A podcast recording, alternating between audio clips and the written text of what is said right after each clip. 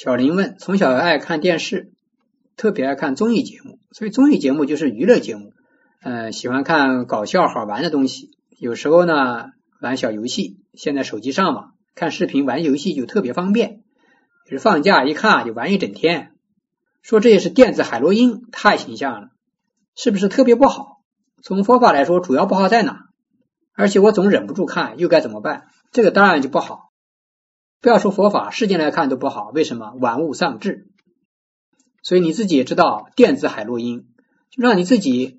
消耗你的精力、时间都是没有意义的事情，应该把这个生命大好的时光拿来，嗯，做有益身心的事，呃，修修佛法、念佛啊，孝顺父母啊，这个就很好。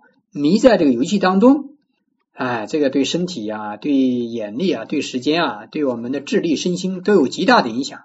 时间长了，就成为典型的时代病。不少年轻人都有这样的困惑，这就是时代一种众生的业力。我看电视、玩起游戏来，真的可以用不知天昏地暗来形容。所以你自己也感觉非常明显啊！一旦开始，就好像有一股力量把我往里面推，很难得你有这样的觉照。而自己内心深处呢，那粗壮的扎进黑暗深处的劣根，则一直把我往下拉，拉进黑暗里面转。有时候觉察到内心很挣扎。可是身体啊，好像没有反抗的力量，一动不动。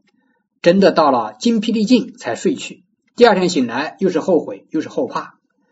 接下来几天啊，可能会偃旗息鼓，但很快又复发，就像以前看电视上吸毒的人一样。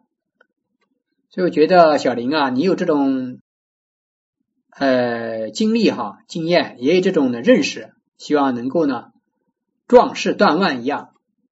离开这种游戏，我朋友说见过自制力差的，没有见过你这么差的，所以朋友对你还是非常的关心啊。这样自制力很差，将来就难以出息，难以这个控制自己。